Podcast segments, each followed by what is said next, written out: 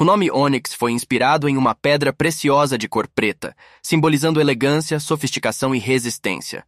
A Chevrolet escolheu esse nome para transmitir a ideia de que o carro é moderno, robusto e refinado.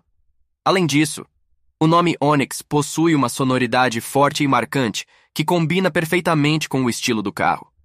O Onix não foi o primeiro carro da Chevrolet a ter um nome relacionado a uma pedra.